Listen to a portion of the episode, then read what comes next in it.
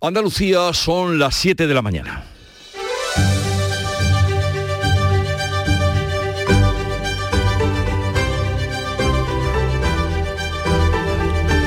En Canal Sur Radio, La mañana de Andalucía con Jesús Vigorra.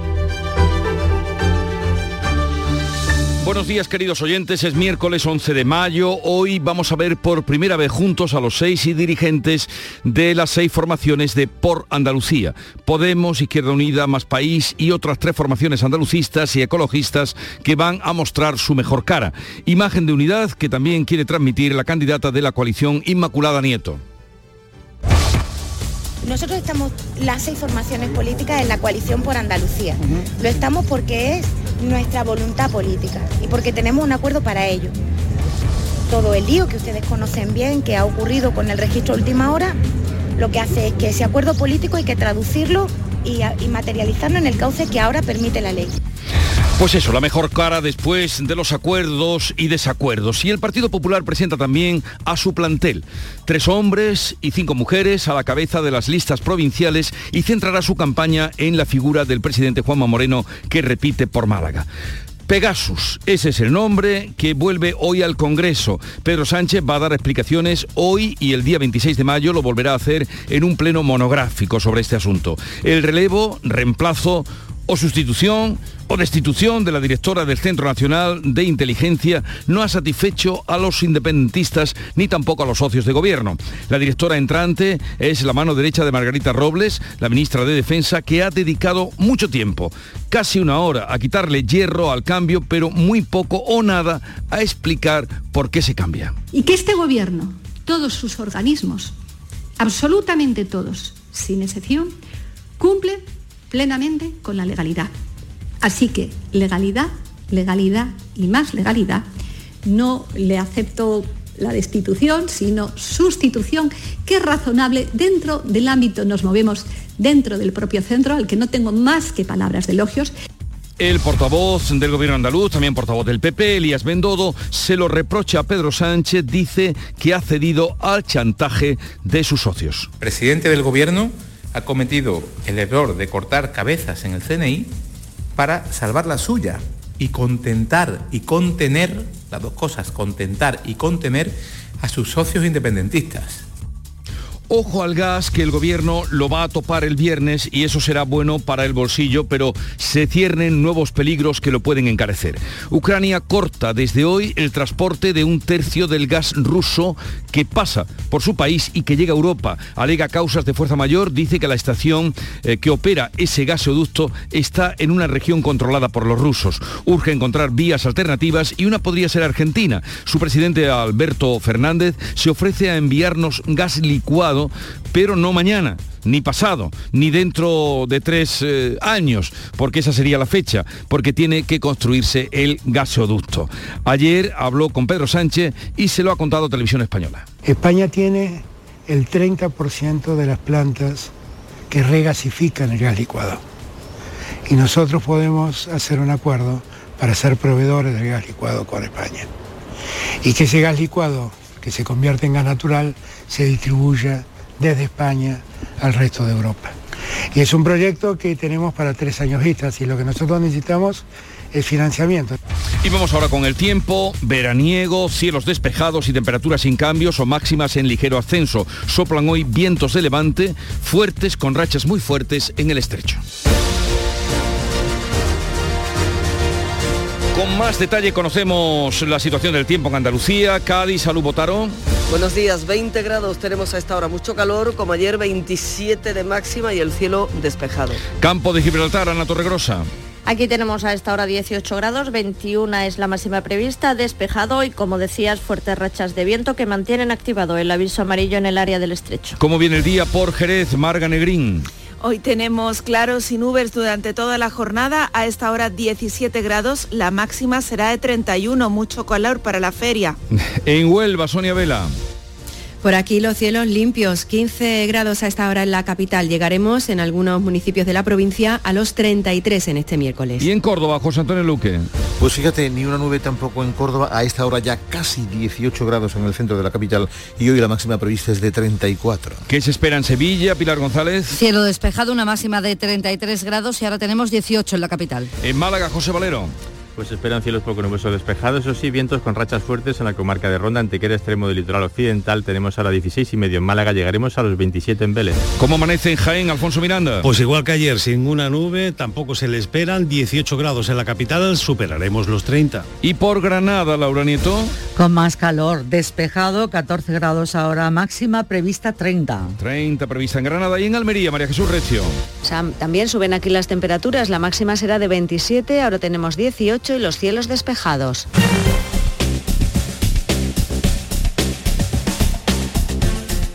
Vamos a conocer cómo está el tráfico en las carreteras de Andalucía. Conectamos con la DGT, nos atiende Enrique Marchán. Buenos días. Buenos días, comienza esta jornada de miércoles con situación muy tranquila en toda la red de carreteras andaluza, con tráfico fluido y cómodo tanto en el acceso a las principales ciudades como en toda la red de carreteras. Eso sí, como siempre, desde la Dirección General de Tráfico les pedimos mucha prudencia en las carreteras.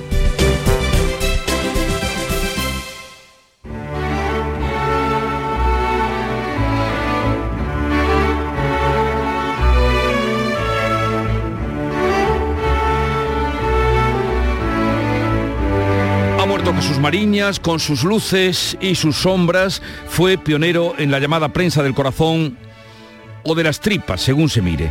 Sus preguntas siempre fueron incómodas, pero en el día de su muerte escucharemos hoy de todo. El tempranillo le recuerda. Tempranillo de Jesús Mariñas.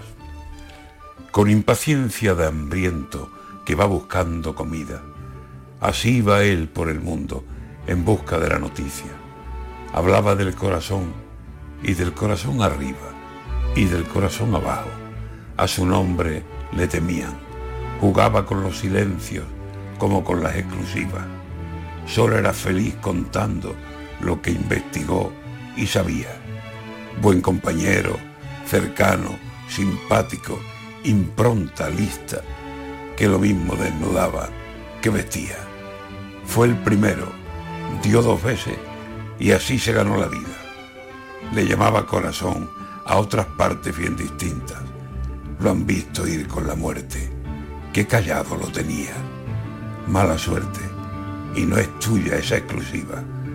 Te vamos a echar de menos. Duerme en paz. Eso, Mariña. Antonio García Barbeito, que volverá con los romances perversos al filo de las 10, hoy al Ministerio de Defensa.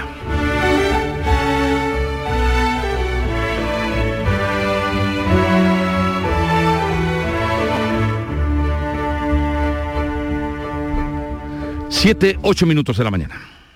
Las formas. Dicen que hay que mantenerlas, pero lo mejor es poder sorprender con ellas. Disfruta sin plazos de espera del increíble diseño coupé del Audi Q3 Sportback y Audi Q5 Sportback. Desde 480 euros al mes, en 48 cuotas con Easy Renting y entrada de 8.490 euros para unidades limitadas. Oferta Volkswagen Renting hasta el 31 de mayo. Consulta condiciones en Audi.es. Red de concesionarios Audi. ¿Estás lesionado? Elige la fisioterapia avanzada de Clínicas Bayman. En Clínicas Bayman ponemos a tu servicio fisioterapeutas de primer nivel equipados con la última tecnología. Nuestra meta es tu recuperación. Somos la fisioterapia oficial de 18 federaciones deportivas de Andalucía. Si necesitas recuperar tu salud, tu rendimiento y tu bienestar, pide tu cita en clínicasbayman.es.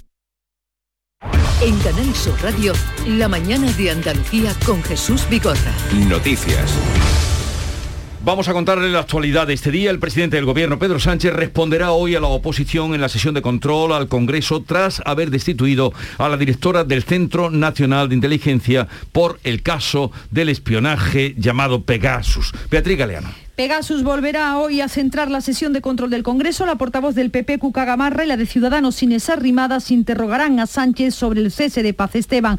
También PP y Vox preguntarán al ministro de la Presidencia, Félix Bolaños, qué hace su departamento para que los altos cargos sigan los protocolos de seguridad.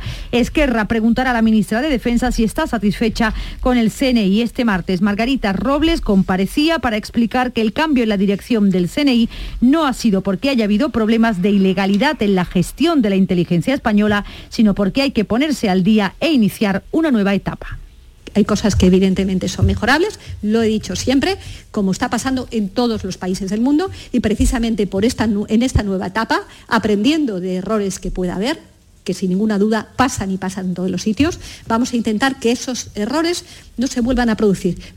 Desde el Gobierno, la ministra de Industria, Reyes Maroto, ha sido la última en hablar de este asunto y ella ha responsabilizado directamente a Robles de la destitución de Paz Esteban. Me limito a las declaraciones de la ministra de Defensa.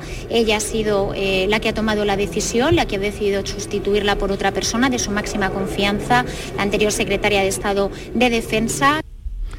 La destitución de la responsable del CNI ha provocado reacciones políticas diversas. Para los socios independentistas del gobierno es una decisión insuficiente para cerrar la crisis y recuperar, la confianza en el Ejecutivo. Partido Popular y Ciudadanos creen que han sido ha sido una concesión al independentismo. Javier Moreno. Las críticas de la oposición han sido unánimes a la destitución de Paz Esteban.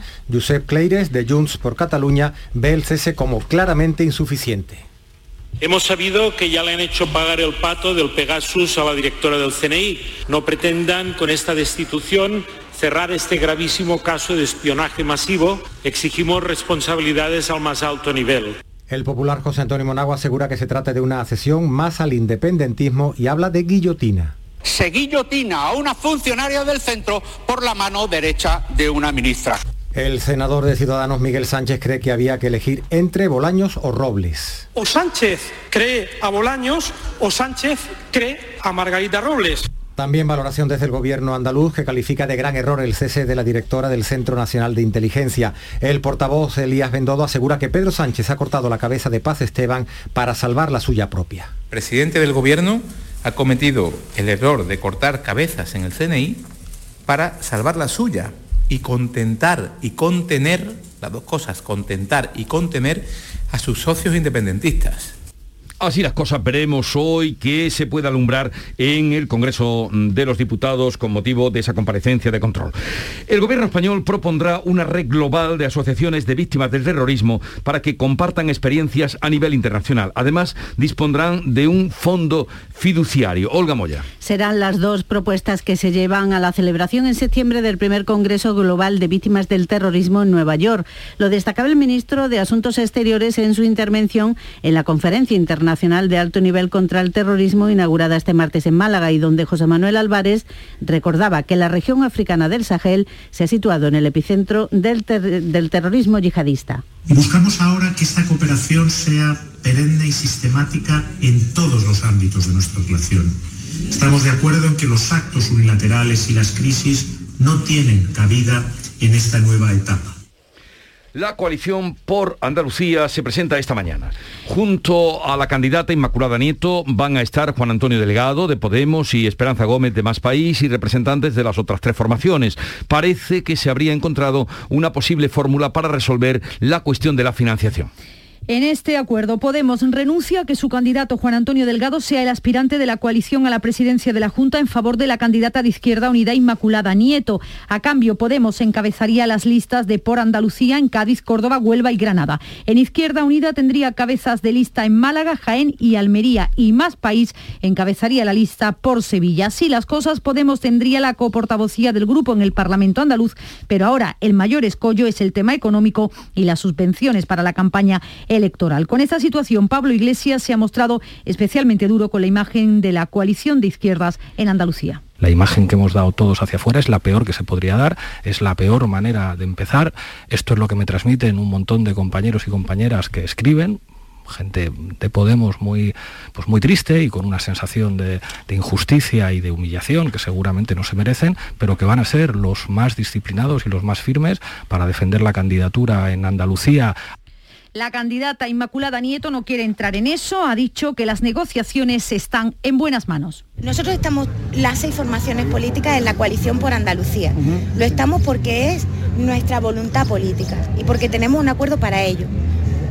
Todo el lío que ustedes conocen bien, que ha ocurrido con el registro última hora, lo que hace es que ese acuerdo político hay que traducirlo y, y materializarlo en el cauce que ahora permite la ley. Por su parte, el Partido Popular Andaluz presenta hoy en Granada sus cabezas de lista por las ocho provincias, tras la eh, preceptiva aprobación del Comité Electoral. Son cinco mujeres y tres hombres, más Juanma Moreno, en su mayoría miembros del Gobierno Autonómico. Juanma Moreno vuelve a encabezar la candidatura por Málaga. Repiten en relación a 2018 la secretaria general Loles López en Huelva y la titular de Fomento Marifran Carazo por Granada. En el resto de provincias hay renovación. Carmen Crespo, la consejera de Agricultura, va a liderar la candidatura de Almería, mientras el responsable de Hacienda, Juan Bravo, lo hará en Jaén. El de Salud, Jesús Aguirre, en Córdoba, la de Cultura, Patricia del Pozo, por Sevilla. En Cádiz es la delegada de la Junta, Ana Mestre, quien ocupa el primer puesto. La patronal ha recomendado a las empresas moderar la subida de los sueldos para evitar que se vinculen a la inflación. Los sindicatos han criticado esta decisión y han anunciado movilizaciones. Las patronales CEO y CEPIME recomiendan moderación y prudencia en la negociación de los salarios, lo explica el presidente de la COE, Antonio Gramendi. Lo que no es prudente es inflacionar los salarios porque inmediatamente haríamos el efecto este famoso que se dice de segunda ronda Los sindicatos han calificado esta postura de injusticia social, han anunciado ya una campaña de movilizaciones. Unai Sordo es secretario general de Comisiones Obreras. No es solo una cuestión de profunda injusticia social y de profunda falta de corresponsabilidad por parte de los empresarios y de las empresarias. Es un suicidio económico. El pasado jueves, sindicatos y empresarios se declararon incapaces de llegar a un acuerdo salarial. Ahora la negociación colectiva se va a realizar por sectores. Hablamos ahora del COVID. Andalucía insiste y vuelve a pedir al Gobierno Central que autorice la cuarta dosis de la vacuna a los mayores de 80 años. El consejero Jesús Aguirre le ha remitido una carta a la ministra después de que la incidencia haya aumentado en este tramo de edad. Los datos conocidos ayer muestran un aumento en el número de ingresados en 100 desde el viernes y superan ya los 860 y han fallecido 37 personas en los últimos cuatro días. La tasa de incidencia en mayores de 60 años está en 533 casos. A pesar de estos datos, el gobierno de la Junta insiste en que no hay motivos para hablar de una séptima ola. El consejero de la presidencia, Elías Bendodo, vuelve a apelar a la prudencia. Queremos hacer un llamamiento del Gobierno de Andalucía, y es importante, a la prudencia, a la responsabilidad. Como les decía antes, vimos fechas donde el tiempo invita a salir, las reuniones se multiplican, las aglomeraciones se multiplican, hemos pasado Semana Santa, Feria de Sevilla, estamos en plena Feria de Jerez, y vienen más. En toda España el Ministerio de Sanidad ha notificado casi 50.000 nuevas infecciones, más de la mitad en mayores de 60 años y 254 muertes por la COVID-19 desde el pasado viernes. Ucrania corta desde hoy el transporte de un tercio del gas ruso que llega a Europa, alega causas de fuerza mayor porque dice que la estación que opera ese gasoducto está en una región controlada por los rusos. Kiev ha pedido a Moscú que desvíe el gas por su otra conducción, pero la rusa Gazprom ha contestado que es técnicamente imposible mientras sigue el asedio ruso a la acería de Azovstal, donde quedan un millar de soldados atrincherados, mientras que en la región de Yarkov el ejército ucraniano ha recuperado algunos enclaves. Naciones Unidas ha confirmado la muerte de 3.400 civiles desde que empezó la guerra, pero la jefa de los observadores, Matilda Bogner, avisa la cifra será mucho más alta. Las cifras reales son más altas. El gran agujero negro es realmente Mariupol, donde estimamos que hay miles de muertos que no hemos podido documentar. Conocemos, eso sí, el asesinato de 300 hombres, mujeres y niños en el norte de Kiev y nos han llegado denuncias fiables de torturas, malos tratos a prisioneros y ejecuciones. Y en el Reino Unido, Carlos de Inglaterra ha sustituido por primera vez a su madre, la reina Isabel II, en la ceremonia con pompa y boato de apertura del Parlamento. Los problemas de movilidad que sufre por sus 96 años le ha hecho decidir en el último momento delegar en su hijo. Isabel II solo ha fallado Solo ha faltado en dos ocasiones anteriores a esta cita en sus 70 años de reinado, ambos por estar embarazada. Carlos de Inglaterra leía ante el Parlamento los planes del gobierno de Boris Johnson. En estos tiempos difíciles, el gobierno de Su Majestad desempeñará un papel de liderazgo en la defensa de la democracia y la libertad en todo el mundo, lo que incluye seguir apoyando al pueblo de Ucrania. La subida de las temperaturas ha tenido su consecuencia directa en los alérgicos. Las lluvias de los últimos meses y el calor ha disparado los niveles de polen y también los síntomas de alergia. El polen del olivo está en nivel extremo, la gramínea en nivel alto. Los especialistas dicen que es el momento de poner remedio y medicación si no se ha hecho antes. Me noto la garganta, el moqueo, los ojos me pican bastante. Pim pam, sin dejar de estornudar. Y el agüilla que te cae, que te quema la nariz, horrible. Son los alérgicos que temen a la primavera, aunque este año se ha retrasado la floración unos días, lo cierto es que están sufriendo con intensidad estos síntomas. Pasan a disposición judicial los tres detenidos en Málaga como presuntos responsables de una violación grupal frustrada a una mujer en la playa de la Malagueta, en la capital, la madrugada de este lunes. Están acusados eh, por la policía de agresión sexual y robo con violencia e intimidación. Y la Policía Nacional también ha detenido en Algeciras a tres personas relacionadas, están acusadas eh, por de estar relacionadas con el narcotráfico después de que les intentaran embestir con su vehículo. Son las 7.20 minutos de la mañana. En un momento atendemos la revista de prensa de Paco Reyero. Desde Frutos Secos Reyes tenemos algo que contarte y te va a encantar. ¿Eres de pipas con sal? Estás de suerte. Lanzamos las nuevas pipas con sal del tostadero de Reyes. Más grandes, más ricas y con un sabor mmm, que no querrás otras pipas con sal. Pipas con sal del tostadero de Reyes. Las del paquete negro. Tus pipas de siempre.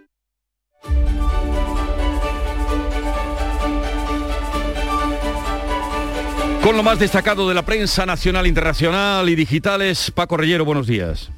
¿Qué tal Jesús? Muy buenos días, son las 7 y 20, es el momento de la prensa cao en el CNI para calmar a RC. Todos los titulares están en esta línea de información. En el mundo, la ministra de Defensa que sirve a Sánchez y a RC, la cabeza de la directora del CNI. La frase que encabeza el mundo es este proverbio chino. Es fácil esquivar la lanza, mas no el puñal oculto. La ministra de Defensa que se impone a Bolaños y designa sustituta a su ex jefa de gabinete, Esperanza Casteleiro. En el editorial del mundo se señala que la situación de Robles es insostenible no por lo que aducen Podemos y Esquerra, sino por traicionarse a sí misma. Voz Populi, indignación en el CNI con Margarita Robles, nos ha dejado vendidos. En ABC, Robles entrega a la directora del CNI para salvar a Sánchez. Ricardo, que dibuja al presidente del gobierno en la cumbre de un volcán, un volcán independentista, en llamas y con la bandera estelada y tratando de esquivar ese fuego, esas llamas. El presidente que pregunta desde su móvil, desde la cabeza del volcán, Pera, ¿te vale con este sacrificio? Por cierto que el gobierno fue informado por el CNI de espiar aragonés en 2019 por coordinar los eh, CDR, los comités de defensa de la República. El periódico Cataluña, por dar información también de cómo lo ven en esa eh, región española, tres pájaros de un tiro entrega de la cabeza de Paz Esteban a los partidos independentistas, aviso a navegantes para los espías más recalcitrantes con la nueva directora y jaque a Podemos en defensa de eh, la ministra Margarita Robles. Ignacio Varela escribe en el Confidencial el CNI, el segundo proceso y el desguace del Estado. Aplacar a Esquerra, apunta la vanguardia. Un cese inexplicado, sostiene el país en su editorial, que detalla por qué considera que es un cese inexplicado. Según el diario.es, Sánchez, que entrega la cabeza de la directora del CNI a sus socios y enerva a la derecha, en la viñeta de Tomás para el español vemos a la cesada directora del CNI que se presenta en el despacho del presidente Sánchez con su cabeza, con su cabeza Jesús en una bandeja, puesta ya la cabeza en la bandeja y el presidente Sánchez le dice a Esteban, bueno, paz, tampoco es para que vengas a despedirte en esta, de esta manera o en este plan. Según Infolibre, Feijó que aplica la lógica de Casado para explicar el relevo del CNI, el gobierno que vive sometido al independentismo. Según News, Sánchez que no contenta a nadie y apunto en otro orden de cosas la apertura del confidencial, del digital el confidencial, que afirma que la derecha amplía a 10 puntos su ventaja sobre el denominado bloque de izquierdas o de la investidura. Resultados por escaños, eh, arroja esa encuesta, 105 que tendría el PP, 104 el PSOE, Vox que sube hasta 69, Unidas Podemos que eh, arroja la cifra de 29 parlamentarios o diputados y Esquerra que alcanza los 13. Y la guerra. Guerra en Europa, día 77. Estados Unidos cree que Putin va a imponer la ley marcial para sostener la guerra. Así lo destaca, por ejemplo, ABC, entre otras cabeceras. En la prensa internacional leemos que Putin quiere extender la guerra más allá del Donbass, alerta la Casa Blanca, Joe Biden, que obtiene del Congreso estadounidense el poder para decidir individualmente, como presidente, el envío de armas de dotación militar a Ucrania. En el periódico de España cuentan que en Portugal la policía registra el ayuntamiento de Setúbal para eh, tratar de conocer esas personas que tramitaban la acogida de ucranianos y que tenían y que tienen de hecho vínculos con el Kremlin, concretamente un matrimonio de doble nacionalidad rusa y portuguesa. En el mundo, Bruselas que no logra desencallar las sanciones contra el petróleo ruso, en esas estamos en la Unión Europea, Orbán en Hungría que pide una excepción y otros países como Grecia, Chipre o Malta que quieren poder transportar el petróleo ruso, eh, el material ruso, pero en barco. Y otras informaciones importantes también, destacadas de la prensa, Paco. Por ejemplo, en el debate que Feijó plantea su primer cara a cara con Sánchez ya en el Senado el próximo 7 de junio, el presidente del gobierno que ha acudido apenas seis eh, veces al Senado durante el último año, en el diario.es se ocupan profusamente de la crisis de la izquierda andaluza, Podemos, Izquierda Unida y Más País que intentan salvar a Yolanda Díaz de la crisis abierta en Andalucía. Las fuerzas que integran por Andalucía tratan de solucionar las consecuencias económicas de que el partido de Belarra no se incluyera en el registro de la coalición. En el país Podemos que se quedaría sin subvenciones por no poder ir en la lista, está en portada del País Nacional. En Infolibre el fiasco de la izquierda andaluza parte en dos el grupo de Unidas Podemos, eh, no en el Parlamento, en el Congreso de los Diputados, si el acuerdo político in extremis no se hubiera alcanzado, la continuidad de los cargos de Izquierda Unida que se integran en los ministerios de Podemos hubiera estado en el aire. Te cuento una más, eh, la vanguardia que anota que la patronal, la COE, recomienda en esta discusión que hay con los sindicatos sobre la subida del salario, la COE recomienda un aumento salarial del 8% escalonado en los próximos eh, tres años. Y ya está por aquí Nuria Gaciño. Buenos días, Nuria. Muy buenos días.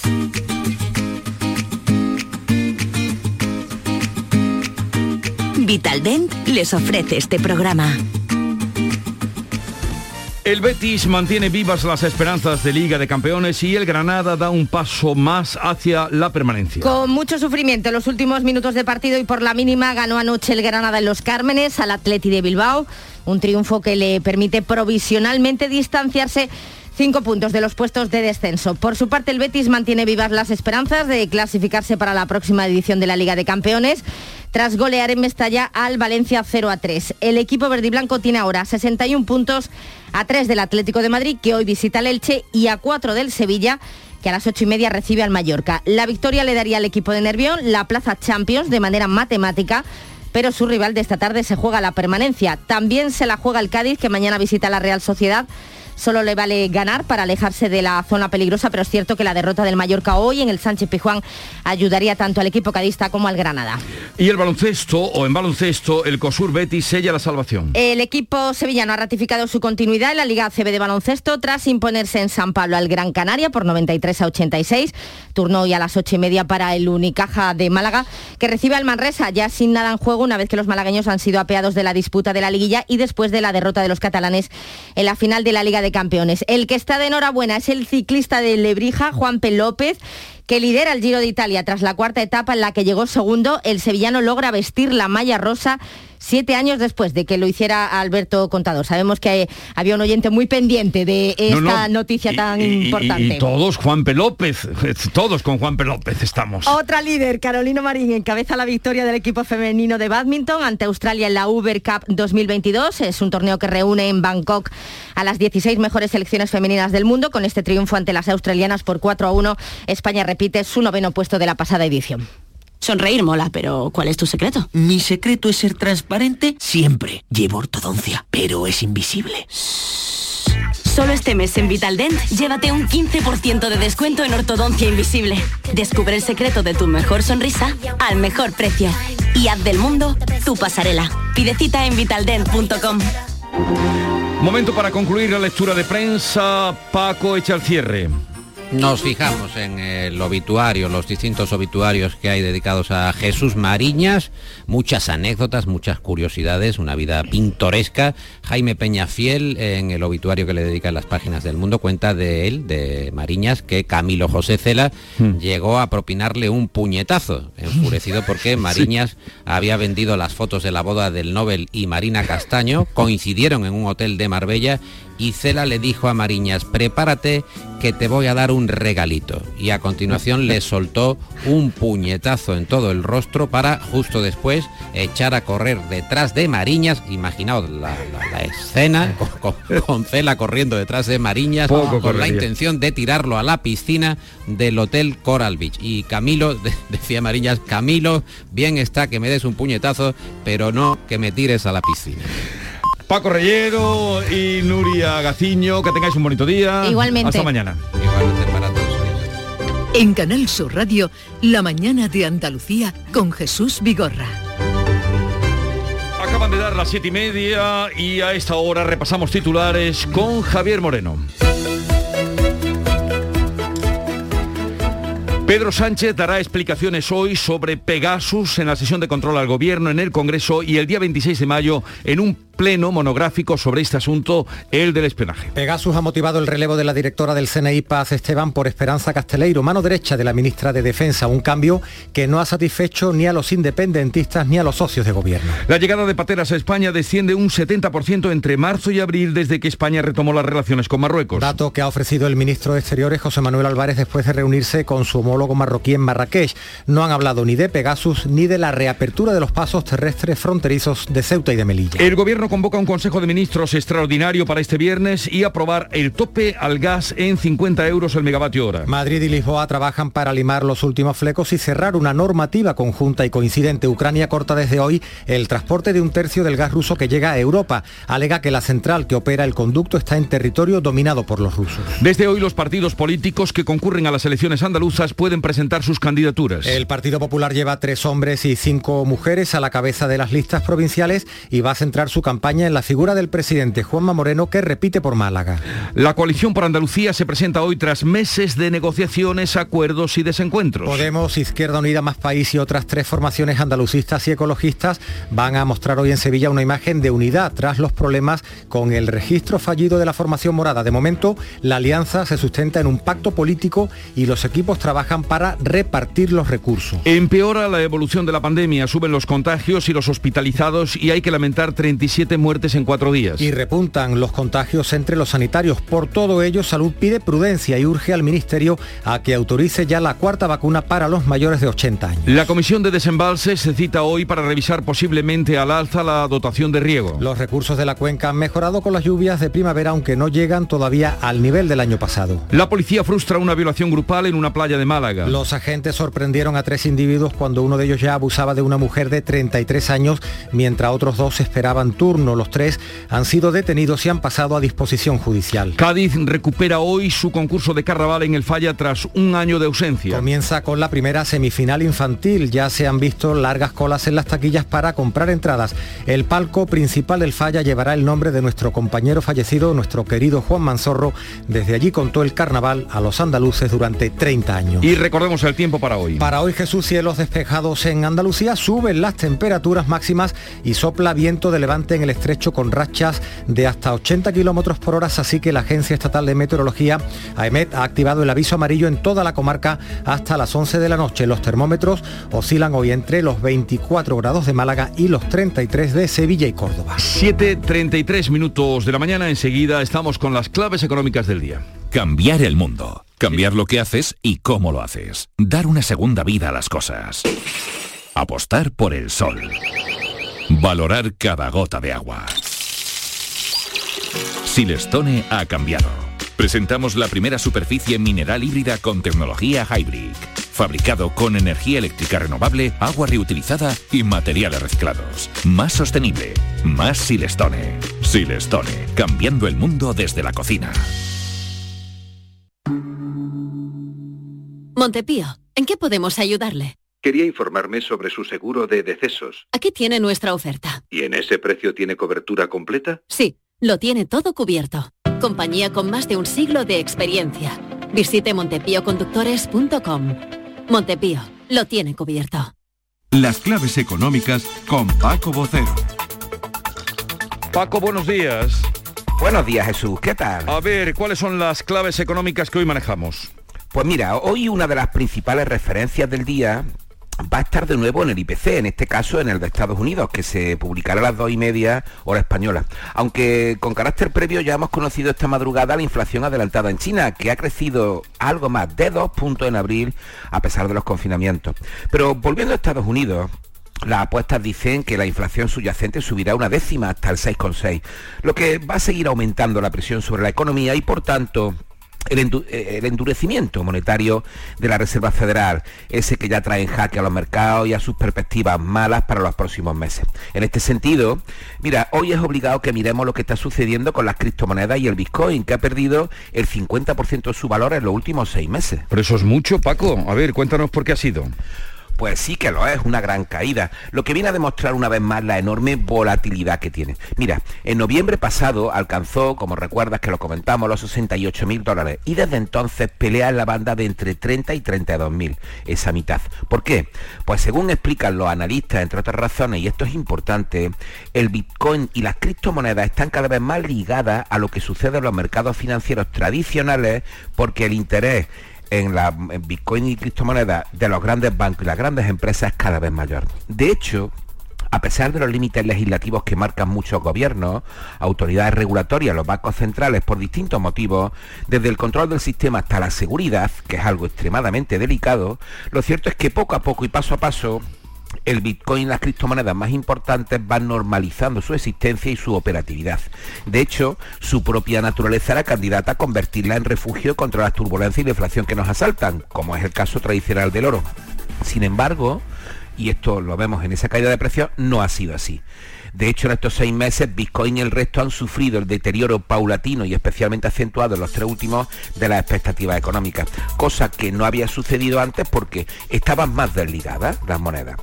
Al ser inversiones de alto riesgo en definitiva y en una situación donde los inversores se están deshaciendo de las inversiones de alto riesgo, el valor se ha desplomado y según buena parte de los análisis parece que el Bitcoin y las cripto han entrado en una fase bajista para los próximos meses. Bueno, ¿cómo lo estará pasando El Salvador, Paco?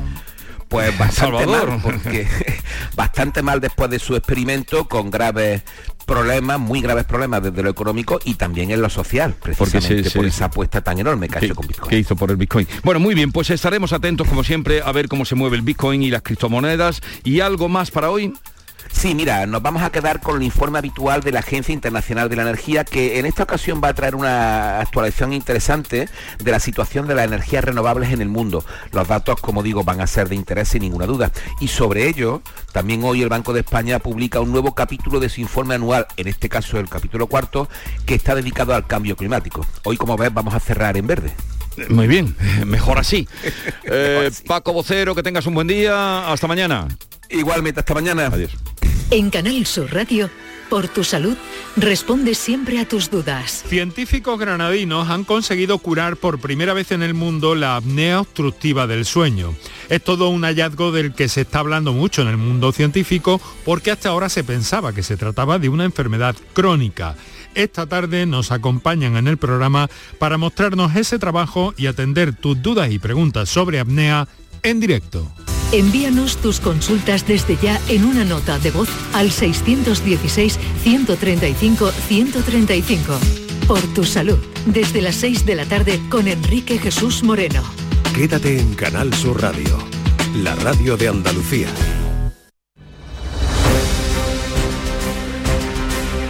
Vamos ahora con otras noticias que completan el panorama informativo. En Málaga estamos pendientes de la decisión del juez sobre los tres detenidos por el asunto de la violación grupal a una mujer en la playa de la Malagueta el pasado lunes. José Valero. Pues así es, casi medianoche continuaban declarando, esperamos conocer la decisión del juez. Los detenidos tienen 19, 30 y 31 años. La policía les acusa de agresión sexual, robo con violencia e intimidación. Precisamente fueron agentes de una dotación de la Brigada de Seguridad Ciudadana quienes frustraron la violación múltiple a sorprender a uno de ellos cuando abusaba de la mujer, mientras los otros dos presuntamente estaban en disposición de cometer los mismos hechos ocurridos en la playa de la Malagueta. Fue una llamada del 091, quien alertó a la policía de lo que estaba sucediendo. La colaboración ciudadana ha resultado decisiva. En Algeciras, la Policía Nacional ha detenido a tres personas después de que las intentara investir con su vehículo. Y en esta operación, en este caso de la Guardia Civil, el vehículo de dos agentes ha sido investido por otro vehículo de narcotraficantes. ¿Qué ha pasado, Ana Torregrosa? Hola Jesús, pues sí, son dos casos de embestidas contra agentes registrados en Algeciras en las últimas horas. En uno de ellos, la Policía Nacional, en una operación contra una red de tráfico de drogas, detectaba un vehículo sospechoso. Al darle el alto, embistieron a uno de los coches policiales en un, al intentar huir. Una huida que la policía abortó encontrando en el maletero de este vehículo un fusil semiautomático y hay tres detenidos. El otro caso ocurría durante un operativo, en este caso de Guardia Civil, durante una persecución también a unos presuntos narcos, dos guardias civiles que han resultado heridos leves, los ocupantes de los coches que embistieron a la Guardia Civil consiguieron huir, pero los agentes sí que lograron intervenir esos vehículos y en su interior encontraron 210 kilos de hachís. Detenidas dos personas en Almería que traficaban con marihuana envasada al vacío en latas de atún. María Jesús Recio. Todo ocurría en una vivienda del municipio de Cantoria. Una llamada anónima puso en alerta a la Guardia Civil. Podría estar cultivándose droga. Tras un operativo de vigilancia, los agentes detectaron que dos personas, los detenidos, entraban y salían de la casa con muchas precauciones. En el registro encontraron 170 plantas de marihuana. Lo que no esperaban es que la droga fuera envasada al vacío en latas de atún, con maquinaria incluso específica, como destaca el portavoz de la Guardia Civil en Almería, Raúl Martínez. Que los autores tenían maquinaria necesaria para simular el envasado de latas de atún donde introducían la marihuana eh, de forma hermética y prensada.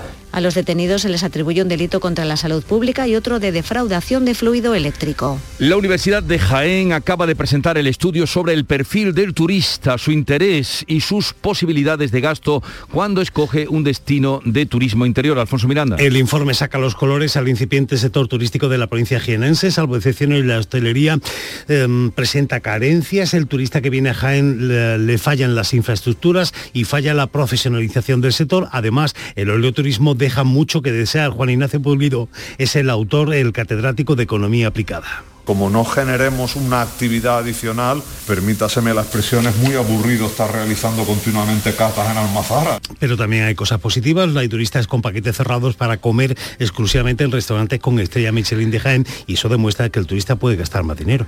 Miranda, esto hay que arreglarlo. Fecha y hora. Fecha y hora. Eh, encárgate de eso. Venga. Y en Huelva, detectar las carencias de la provincia como destino turístico y analizar los principales retos del sector tras la pandemia son los objetivos de unas jornadas que van a tener lugar este miércoles en el campus de la Merced, Sonia Vela.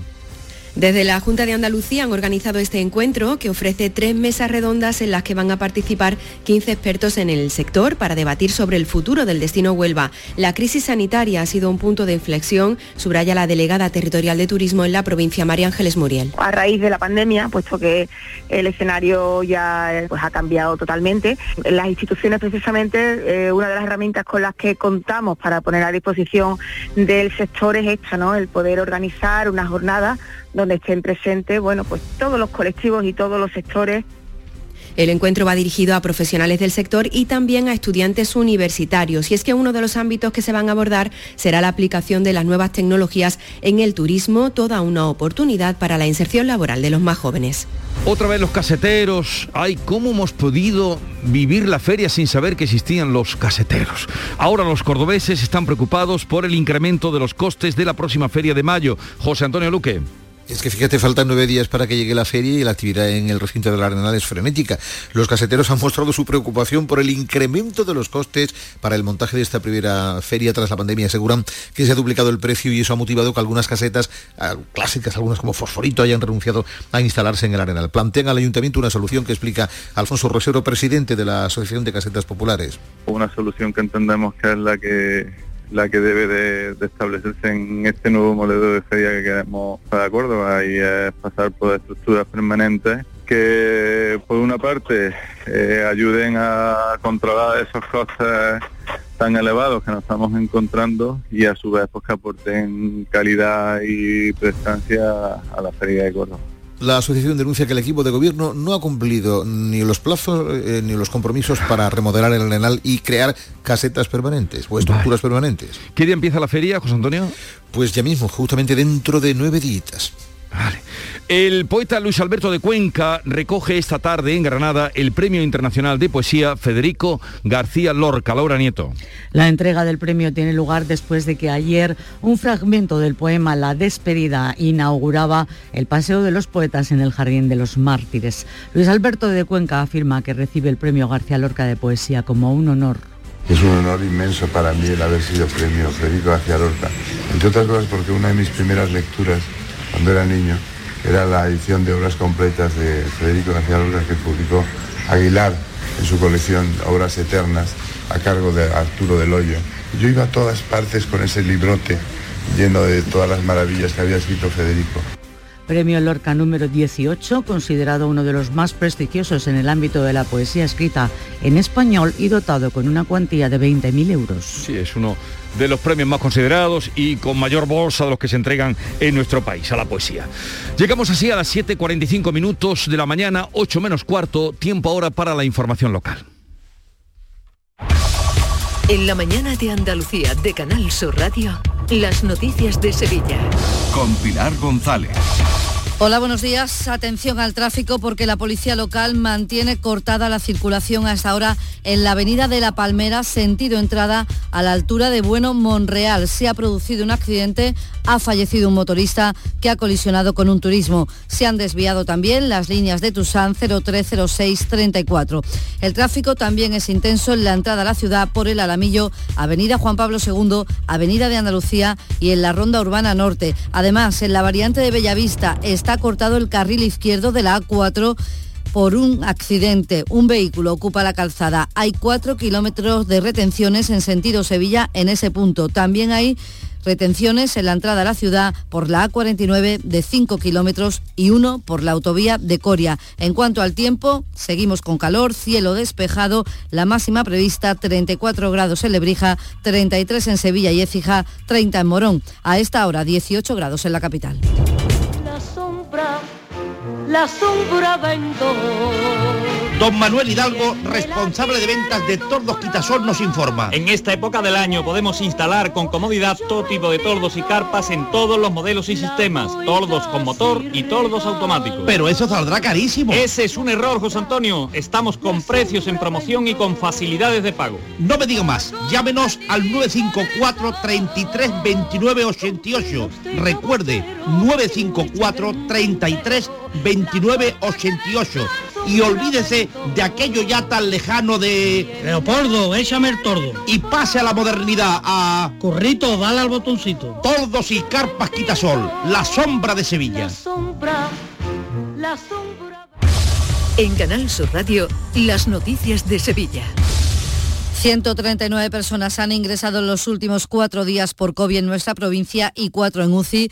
Es un incremento considerable. En estos momentos hay 239 personas hospitalizadas, 12 en cuidados intensivos, 10 han fallecido y se han registrado cerca de 1.900 contagios. La tasa de incidencia se ha incrementado en 12 puntos y está ahora en 430 casos por 100.000 habitantes. Y hay que tener en cuenta que solo se cuantifican casos especiales, aquellos que causan baja laboral o las personas que tienen más de 60 años o patologías que pueden agravar su estado de salud. Un claro ejemplo del aumento de casos son las urgencias atendidas en el centro de salud del Greco, en la capital. Se han duplicado los casos con síntomas COVID. Aún así, la directora del centro, Gloria Mestre, asegura en Canal Sur Radio que no hay saturación la mayoría de los casos que estamos atendiendo son con síntomas leves. En principio, en nuestro centro de salud, evidentemente, se ha notado el aumento de la demanda, pero no estamos saturados. Eh, las personas vienen y, bueno, se les atiende. ¿Qué pasa? Que a lo mejor aumenta el tiempo de espera para ser atendido, pero no estamos saturados. A los casos de COVID se unen ahora los de gripe A, comparten muchos síntomas y su diagnóstico es complicado. La doctora Ana Gómez del Colegio de Médicos ha dicho en Canal Sur Radio que en la actualidad son los dos virus predominantes y aconseja hacerse el test de antígenos. El diagnóstico clínico es difícil. Habría que hacer una prueba para asegurar que fuera gripe A o COVID, pero son test que en principio no están disponibles en los centros de salud. Es difícil cumplir la expectativa del paciente que va al centro de salud para saber si exactamente su patología se debe a coronavirus o a influencia, que es el que produciría la, gripe A. Aún en salud, pero en el ámbito laboral, contarles que esta mañana habrá una manifestación de la plataforma de profesionales de las urgencias y emergencias extrahospitalarias del SAS en demanda de una mesa de negociación. La marcha partirá desde San Telmo y concluirá ante el SAS en la Avenida de la Constitución. Y más asuntos hoy. La Comisión de Desembalse del Guadalquivir se reúne esta mañana para revisar al alza las dotaciones de riego. La lluvia de esta primavera ha aumentado en casi cuatro puntos los recursos de la cuenca y además no se ha gastado agua embalsada porque ha llovido. Ahora los regantes esperan recibir el doble de lo previsto inicialmente, pasar de mil hectómetros cúbicos por hectárea a 2.000, lo dice el secretario provincial de la Organización Agraria COAC, Ramón García. Pues se autorice un desembalse importante en torno a los 630 hectómetros. Esto supondría en torno a otros mil metros cúbicos es lo que esperamos. Hombre, agua han debido de coger los, los embalses, porque verá, nadie se esperaba en el mes de febrero, nadie esperábamos unos, meses tan generosos como ha sido abril, eh, marzo y abril. Y también lo que llevamos de mayo, que en algunas zonas las tormentas han dejado particularmente mucha agua y desde febrero Casariche mantiene los cortes de agua de una o dos veces por semana durante las noches. Aunque la situación ha mejorado por esta lluvia, hay poca agua en los pozos de uso municipal. Y el Ayuntamiento de Coria del Río ha adjudicado por 43.000 euros y para dos años el servicio de diagnóstico y control del mosquito transmisor del virus del Nilo,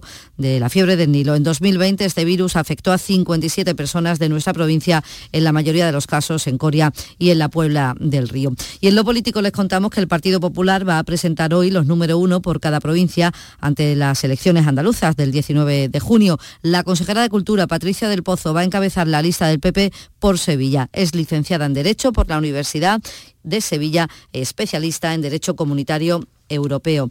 Mientras tanto, sigue pendiente la financiación de la línea 3 del metro. La consejera de Fomento, Marifran Carazo, asegura que la pelota está en el tejado del Gobierno central, al que apremia para que firme el convenio que haga posible esa financiación. Dice que como solución se podría recurrir a los fondos europeos. Estamos preparados, tenemos el proyecto, tenemos el pliego preparado del ramal técnico y también lo hemos dicho en numerosas ocasiones. Estamos dispuestos a licitarlo cuanto antes, pero necesitamos tener ese acuerdo. Pero hoy la pelota está en el tejado del Gobierno de España y es quien debe responder, garantizar y firmar ese convenio. En la agenda del día notamos también que varias asociaciones de vecinos de Sevilla se van a manifestar esta tarde para protestar por la proliferación y el aspecto de las residencias de estudiantes en el entorno de la Avenida de la Palmera. Consideran que son hoteles camuflados, dicen, ajenos a la tipología mm, de la zona. Además, la Comisión de Patrimonio ha autorizado reformar un bloque de pisos en la Ronda de Capuchinos para que sean pisos turísticos. Y Renfe restituye hoy la totalidad de su oferta de trenes Saban Málaga-Sevilla. Recupera la oferta que había antes de la pandemia. 7 y 51 minutos. La voz de un sabio que para saber de Sevilla le preguntó al giraldillo por los lugares más bellos del barrio de Santa Cruz. Y este le respondió, con aires de azar, maestranza y catedral, la hostería del Laurel has de visitar y en ella sus tapas, vinos y demás viandas probar. La Hostería del Laurel. Visítenos en Plaza de los Venerables 5 o a través de nuestra web lahosteriadellaurel.com. Porque si le preguntas al giraldillo, Hostería del Laurel, no te la dejes atrás. Las noticias de Sevilla. Canal Sur Radio. El Tribunal Supremo ha avalado una sentencia de 11 años de cárcel para un individuo por abusar sexualmente de su nieto y la policía ha detenido en Sevilla a una fugitiva que llevaba cuatro años huyendo de la justicia. Con 43 años tiene más de 30 detenciones y estaba reclamada por ocho juzgados de todo el país. Utilizaba la identidad de su hermana para mantenerse oculta y fingía ser funcionaria de prisiones para ganarse la confianza de sus nuevas amistades. Todo eso le ha servido hasta que una mujer de dos hermanas ha denunciado que estaban realizando compras en su nombre por valor de 1.500 euros. Lo cuenta la portavoz policial Laura Font. Los agentes pudieron localizar su paradero cuando una víctima denunció que alguien estaba realizando compras por Internet usando sus datos personales. El grupo de policía judicial de la Comisaría de Policía Nacional en Dos Hermanas se hizo cargo de la compleja investigación, logrando identificar plenamente a la autora de los hechos. Nombre propio, Juan Pedro López, sevillano de 24 años de Lebrija, que lleva el mayor rosa como líder del Giro de Italia. Se ha formado en parte en el equipo de la Fundación de Alberto Contador y el Colegio San Isidoro acoge hoy la Copa de la UEFA Europa. El trofeo eh, está ya aquí en Sevilla. El estadio mm, Sánchez Pijuán acogerá la final de la UEFA, de la Copa de la UEFA el 18 de mayo. El ayuntamiento, en palabras del delegado de deportes David Guevara, espera que esta final deje 60 millones de euros. Una oportunidad también para la ciudad, para seguir reforzando la marca Sevilla, con dos eh, grandes eh, equipos, el Eintracht de Frankfurt eh, y el Glasgow Rangers, que vendrán a la ciudad y que son también dos grandes mercados turísticos para la ciudad. Y Escena Móviles regresa mañana con una programación, nueve estrenos, 21 compañías. Es un certamen coreográfico inclusivo que va a estar en varios teatros de la ciudad. También se va a poder seguir online. Novedad también este año es que hay un convenio con el British Council junto a Unity Festival, que es un festival de Gales. Entonces los dos festivales nos unimos y se retransmite en streaming nuestro festival para todo el público de allí y artistas y al revés, el festival de ellos que es en junio, pues para nosotros. 15 artistas participan hoy en el espectáculo Mujeres cantan a Rocío Jurado en el Cartuja Center, entre ellas Pasión Vega.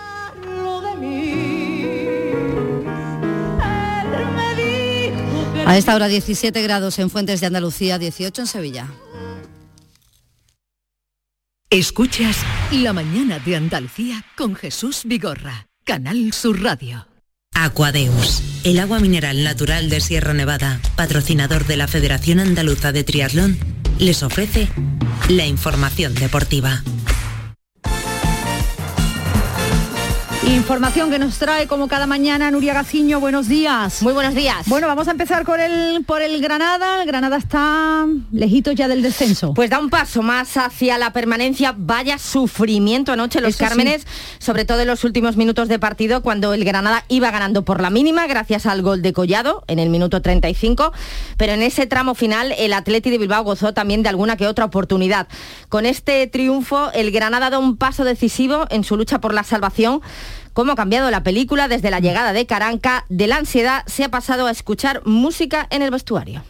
Cuando llegué aquí lo único que oía era a todo el mundo y hoy había música.